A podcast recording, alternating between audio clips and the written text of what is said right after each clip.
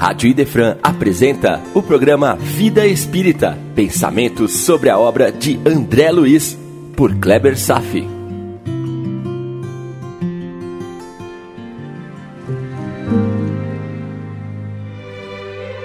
Nosso Lar, capítulo 30, Herança e Eutanásia, parte 1. É um capítulo mais denso hoje por se tratar de um conflito comum dentro das famílias. A partilha não amigável de bens de uma herança. No centro dessa história, Paulina, um nobre espírito portador de méritos superiores, integrando um drama familiar envolvendo muitas pessoas. No plano dos desencarnados, um dos pacientes das câmaras de retificação o pai da família em estado de periclitante revolta. E na terra, a mãe e outros quatro filhos, lutando por uma herança poupuda. E na essência de nosso aprendizado, um fenômeno permeando todo o drama, sendo diretamente responsável por desencadear uma perturbação perniciosa.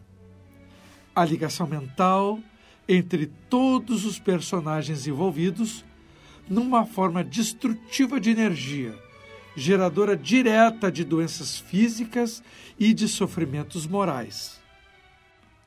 André Luiz Encena nos ensina um exercício de ressignificação que poderemos praticar todos os dias.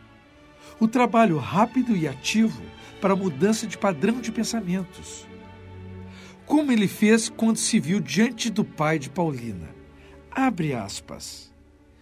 Procurei vencer vibrações inferiores que me dominaram a fim de observar acima do sofredor o irmão espiritual. Desaparecer repugnância, aclarando-me os raciocínios. Eu, particularmente, já passei por situações em que o impacto externo que se impunha deslocou meu eixo de equilíbrio. E algumas vezes não consegui me restabelecer de pronto. A ideia é a seguinte: despender um grande esforço ativo para o recondicionamento do estado vibratório, procurando fixar na situação em que se está vivenciando o que essencialmente seja o mais importante e, dessa forma, reduzir as consequências do impacto inicial ou mesmo abolir esse impacto. O termo é esforço ativo. Por isso que André Luiz nos diz, abrindo aspas, quando examinamos a desventura de alguém, lembrando as próprias deficiências, há sempre asilo para o amor no coração. Fecha aspas. E então foi assim que ele conseguiu permanecer presente e de forma mais objetiva diante da situação impactante. Um esforço ativo para identificar em si mesmo o drama que o outro está experimentando. André Luiz está falando sobre empatia? Sim. Empatia para migrar de seu estado interno de repugnância para a compaixão. Esforço ativo. Seguindo em frente no texto, um novo tema é levantado e eu vou ter a oportunidade de mais uma vez correlacionar com Allan Kardec. André Luiz nos descreve o que Paulina conversava com seu pai. Abre aspas. Atravessamos experiências consanguíneas na terra para adquirir o verdadeiro amor espiritual. Fecha aspas. Hoje falaremos sobre famílias. Paulina introduz o tema sobre a influência da consanguinidade no despertamento do amor fraterno, a verdadeira função da família. Ela segue, abrindo aspas, Deus nos permite a paternidade ou a maternidade no mundo a fim de aprendermos a fraternidade sem mácula Paulino está estabelecendo uma correlação entre o amor natural entre pais e filhos, como sendo precursor ao desenvolvimento de um amor mais amplo, a fraternidade. Vamos acompanhar mais um pouco o que ela nos diz, abrindo aspas. Nossos lares terrestres são cadinhos de purificação dos sentimentos, ou templos de reunião sublime, a caminho da solidariedade universal. Muito lutamos e padecemos até adquirir o verdadeiro título de irmão. Fecha aspas. Simplesmente lindo. Primeira família significando um cadinho, um laboratório especial para o despertar de valores espirituais. E não apenas um lugar onde as pessoas se reúnem para cumprir tarefas específicas. O lar atende a um significado muito, mas muito mais amplo do que imaginamos. O lar é o ambiente de despertamento das almas para os sentimentos da fraternidade. E segundo, para sentirmos o amor ao próximo a um nível profundo, absolutamente fraterno, precisamos, antes de tudo, despertar o sentimento dentro do núcleo familiar. Nessa fase, ainda damos preferência afetiva aos nossos entes mais queridos, muito mais do que para os estranhos. Isso soa natural, mas não é porque esses fortes vínculos entre parentes é temporário. E saberemos o porquê. Por enquanto, saibamos que será um legado do sentimento de amor paterno e materno, que irá eclodir como amor fraterno, aquele em que todos nos sentiremos irmãos de verdade. E não haverá mais preferências e exclusivismos consanguíneos. O amor paterno, materno e filial são como sementes portadoras de um potencial espiritual muito mais amplo, que irão eclodir e se desenvolver na forma de fraternidade. Em outras palavras, a fraternidade é o fruto da maternidade, da paternidade. A evolução desses sentimentos é como subir numa longa escadaria Amar nossos filhos e pais pertence aos primeiros degraus evolutivos. Amar da mesma forma o seu inimigo pertence aos últimos degraus. Você conhece alguém que amou seus inimigos? Quem vem à sua cabeça? Você conhece alguém que disse: Quem é minha mãe? Quem é o meu irmão? Sabe de que estou falando?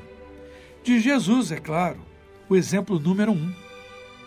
Por isso é de importância capital constituir uma família e viver plenamente a experiência de ser um pai ou uma mãe. A paternidade e a maternidade se consagram, portanto, numa sublime oportunidade. Vamos ver o que nos diz o Livro dos Espíritos sobre o tema família? Questão 681. A lei natural obriga os filhos a trabalhar para os pais e já estudamos o que significa a lei natural, tá, gente? Resposta: Certamente, assim como os pais devem trabalhar para os filhos. É por isso que Deus fez do amor entre os pais e filhos um sentimento natural, a fim de que, por essa afeição recíproca, os membros de uma mesma família fossem levados a se ajudarem mutuamente. Aliás, essa ajuda entre pessoas anda muito esquecida na atual sociedade. Perceba aqui a sutileza dos espíritos superiores nos indicando: Deus fez do amor entre pais e filhos um sentimento natural. Ou seja, meu irmão, não precisamos aprender a amar os nossos pais, nossos filhos. Estes sentimentos recebemos de Deus como dádiva em nossa criação. Já nascemos com eles. Agora só precisamos despertar e desenvolver. Na canção de Beto Guedes, Sol de Primavera, ele bem coloca este sentido quando escreveu: A lição sabemos de cor, só nos resta aprender. Ouviremos essa música no final. Podemos, no entanto, por livre-arbítrio, bloquear ou suprimir esse sentimento como ato de revolta ante uma lei natural. Uma lembrança. A lei da gravidade é uma expressão de uma lei natural física, enquanto que o amor entre pais e filhos é a expressão de uma lei natural moral. A lei física é estudado pelas ciências, enquanto as leis morais, basicamente pela religião. Ok? Mas agora vou me dirigir para outra pergunta. A questão 774. Pelo fato dos animais, ao cabo de certo tempo, abandonarem suas crias, há pessoas que entendem que os laços de família são apenas o resultado dos costumes sociais e não uma lei da natureza. O que pensar? Interessante questão. Mas vamos à resposta.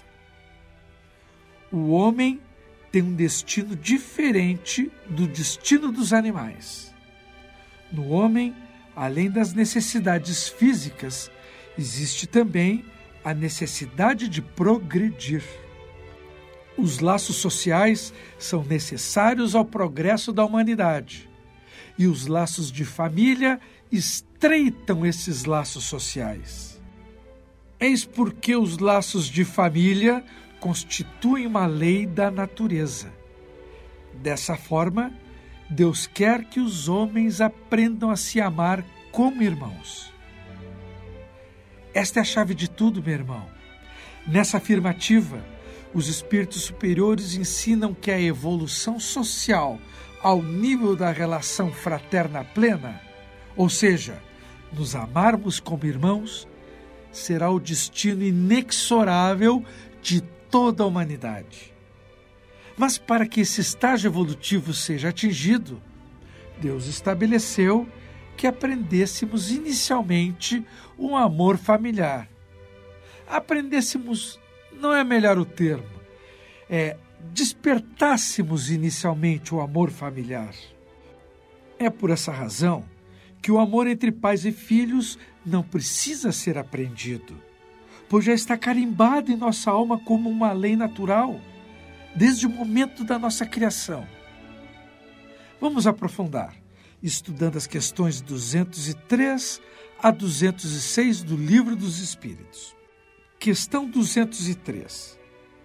Os pais transmitem aos filhos uma porção de suas almas ou lhes dão apenas a vida física, um corpo em que uma nova alma se aloja e vem acrescentar a vida moral?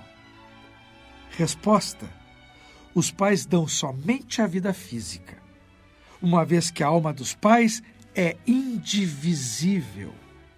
Um pai estúpido pode ter filhos inteligentes e vice-versa. Ficou claro? Pais não transmitem aos filhos parte de suas almas, pois a alma é indivisível.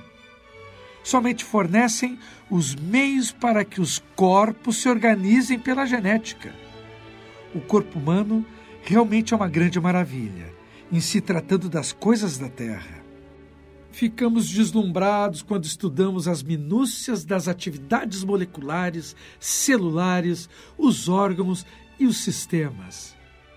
Somos compostos de cerca de 100 trilhões de células, cada qual com suas funções definidas e em plena harmonia e sintonia umas com as outras. Mas apesar de toda esta fantástica maquinaria biológica, o corpo só vai operar com inteligência fisiológica se houver uma alma ligada a ela, que não pertence aos pais, mas a um espírito independente e que se tornou apto a gerenciar um corpo após milhares de milhões de anos de evolução na matéria, para deter toda a capacidade de orquestrar as 100 trilhões de células do corpo humano e tudo basicamente feito de forma totalmente inconsciente. A verdade profunda, meu irmão, é que tudo isso é obra de Deus. Apenas por permissão nos tornamos co-criadores desse corpo físico. Então, O corpo humano apenas obedece ao progresso do espírito através das suas funções fisiológicas sofisticadas. As células, os órgãos e a fisiologia são ferramentas para a alma. O espírito não se divide. Ele somente anima, quando reencarnado, um corpo por vez e não vários corpos materiais. Além do mais, estabelece-se uma harmonia entre o tipo de corpo e seu potencial genético peculiar em relação ao estágio evolutivo do espírito reencarnante. O assunto realmente é palpitante, mas é complexo. Os corpos são como que marionetes ao comando das almas, para que ele possa manifestar com o maior desembaraço possível em todas as ações que pretender. Em resumo, o corpo humano tem muitas heranças carregadas nos genes dos ancestrais. No entanto, o espírito não herda do espírito. Um pai ignorante pode ter filhos sábios e vice-versa. Assim como um pai inteligente também pode ter filhos inteligentes. E entre ambos, do ponto de vista físico, pela genética, podem ser muito parecidos entre si mas o psiquismo somente vai depender da alma que reencarna, sem herança paterna ou materna. Ok? Claro isso? Então vamos à questão 204. Uma vez que o homem já viveu muitas existências, seu círculo de parentes inclui os da existência atual e os das existências anteriores? Questão interessante. Já tivemos muitos pais diferentes? Já fomos pais ou mães de diversos filhos? Não temos uma única pessoa para chamar de meu pai ou de minha mãe? É isso que ele está perguntando. Resposta: Sim, não pode ser de outra maneira. As diversas existências corporais estabelecem entre os espíritos ligações que vêm de muito muitas existências anteriores. A simpatia que sentimos por pessoas que nos parecem estranhas pode ser explicada por meio dessas ligações anteriores. Pertencemos à criação de Deus. Estamos ligados uns aos outros pelas leis naturais. São ligações solidárias, nos unindo no fluxo da eternidade num infinito movimento de encontros e desencontros, nos ligando a incontáveis espíritos. Espíritos que somente aumentam o círculo de nossas relações, e não apenas numa experiência reencarnatória. Perdemos nesse imenso círculo a referência de quem foi o pai, a mãe ou o filho. Na verdade, Somos todos irmãos e não podemos viver sozinhos. Quando reencarnamos em uma família por necessidade de aprendizado, criamos vínculos de amizade ou às vezes de ódio. São relações possíveis que se estabelecem entre as almas. Se amamos, cumprimos o nosso dever, a nossa finalidade. Se odiamos, nos desviamos das leis naturais e tornamos a voltar, a reencarnar, quantas vezes se façam necessárias para que o amor desperte e se faça florescido nos corações dos desafetos. Querer dizer ou compreender que nascemos apenas em uma só família, em muitas reencarnações, é ingenuidade podemos nos reencarnar em centenas e milhares de famílias diferentes, desempenhando papéis diferentes e aprendendo lições diversas. Toda essa diversidade será propulsora, que fará a vida correr cada vez mais para frente, florescendo a iluminação da alma, estabelecendo o roteiro de que ela precisa para atingir as esferas superiores. Nesse sentido, é ilógico e irracional nos apegarmos apenas a um grupo familiar pequeno. É impossível até mesmo pensar nessa hipótese. Se já acontece ao longo de uma vida, que dezenas a centenas de pessoas passam um período de convívio com você e depois simplesmente desaparecem? Para que outras amizades, outras relações ocupem o um novo posto? Como acontece com colegas de escola, do trabalho, do clube, etc. Imagina a quantidade de relações estabelecidas há pelo menos 200, 300 mil anos de caminhada nos ligamos a determinadas pessoas para aprendizado e o desenvolvimento de vínculos. E certamente que teremos de nos apegar a outras que ainda surgirão no caminho. É assim que vamos aos poucos nos aperfeiçoando cada vez mais na extensa escalada para a libertação da luz interior, até que possamos sentir e considerar a família projetada em toda a humanidade e a humanidade sentir-se fazendo parte de um todo universal. Esse é o profundo significado do amar a Deus sobre todas as coisas, pois Ele é o maior, né? E ao próximo como a si mesmo, pois porque todos somos irmãos. Observe o seguinte fato. Uma das provas de que estamos muito longe de vivermos a plena fraternidade é a existência de muitos países, quando entre todos as fronteiras nos dividem. Não significa que deveremos ser iguais entre si. Não somos todos iguais. Não é uma linha de montagem industrial em que cada produto é igual ao outro.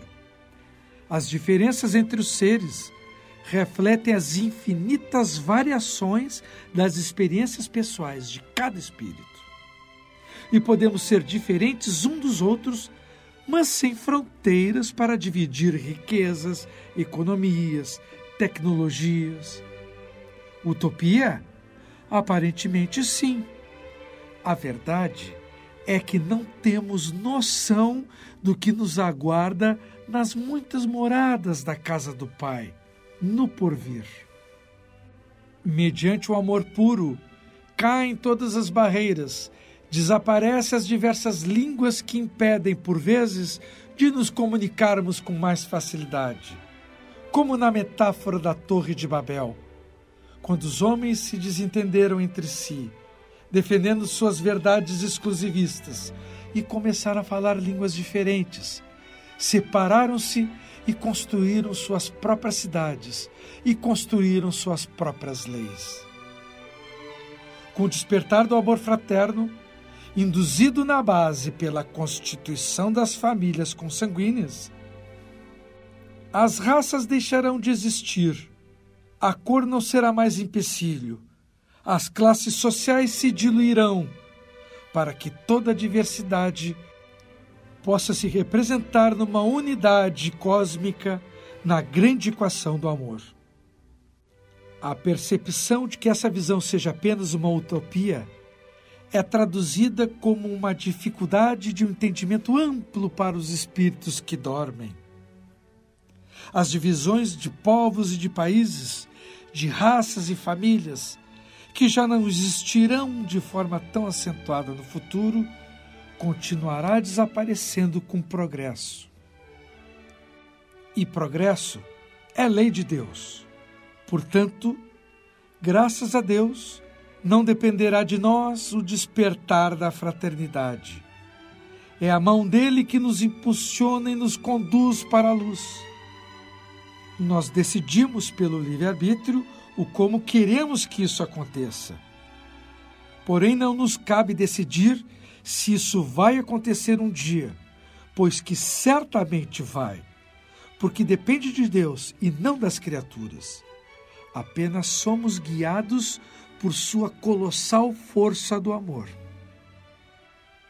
Vemos nesse capítulo, Herança e Eutanásia, a síntese do que estamos estudando. Um pequeníssimo grupo familiar que poderia aproveitar o convívio e as oportunidades para crescimento.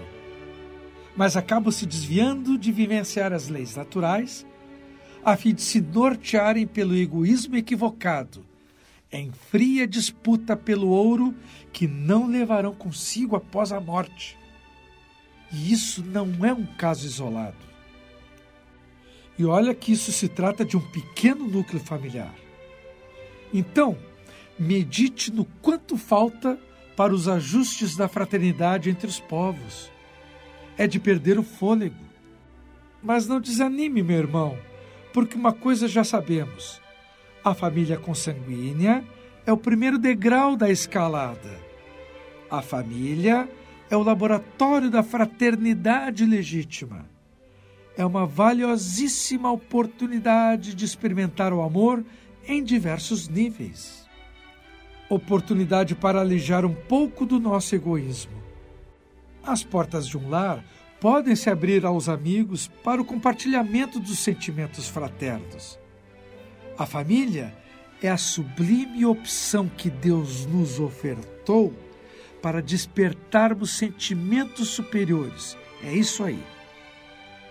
A estrada evolutiva segue da individualidade egocêntrica dos primeiros tempos de nossa humanidade pré-histórica ao despertamento dos valores cristãos de amar uns aos outros dentro das famílias. E para alguns espíritos mais evoluídos, já conscientes da fraternidade mais ampliada, na forma de um comportamento social mais responsável, onde a noção de família já se estende a um grupo maior, não apenas ao seu grupo consanguíneo. E no final da estrada, alcançaremos a vivência da fraternidade plena entre os povos. Tudo é plano de Deus para nós. Nossa única missão é amar a Deus sobre todas as coisas e ao próximo como a si mesmo como a lei máxima a ser compreendida e obedecida. Essa é a mensagem que eu trago para você. É a mensagem que também trago para mim.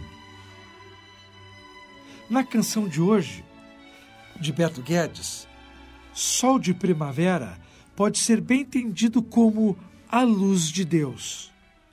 Ouça a canção pensando nisso e pensando no estudo de hoje sobre o despertar do amor fraterno a partir da comunhão familiar. Fala de setembro, a primavera para a humanidade. Fala do Evangelho, que se traduz como Boa Nova. Fala sobre brotar do perdão. Fala de espalhar as mensagens pelo vento fala dos projetos que ainda vamos sonhar para o futuro, fala daqueles que se perderam no caminho, fala de inventar uma nova canção que é Jesus vindo para o mundo. É uma canção que vem a nos trazer a luz de Deus, ou seja, o sol de primavera. Então, que se abram as janelas do nosso peito a lição já sabemos de cor porque já foi implantado por Deus em nossa alma. Agora só nos resta despertar, ou seja, só nos resta aprender.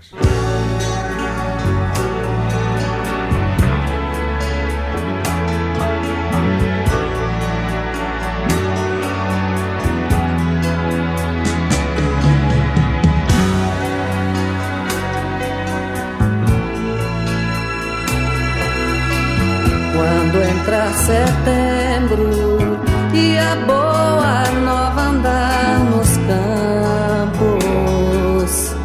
Quero ver brotar o perdão onde a gente plantou.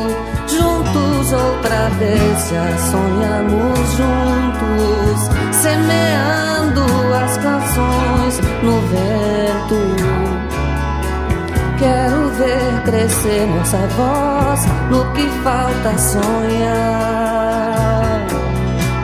Já choramos muito, muitos se perderam no caminho. Mesmo assim, não custa inventar uma nova canção que venha nos trazer sol de primavera. Abre as janelas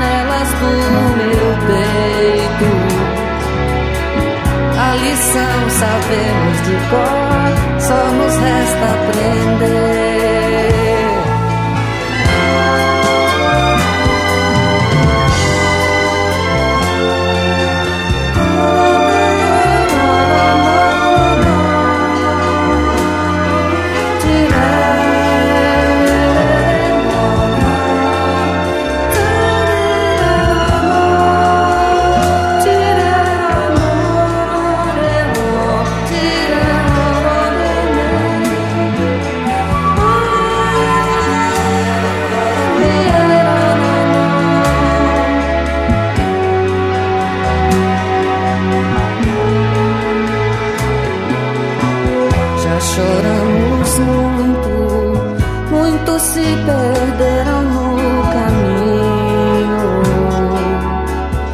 Mesmo assim, não custa inventar uma nova canção que venha trazer sol de primavera. Abrir as janelas do meu peito. A lição sabemos de cor, só nos resta aprender.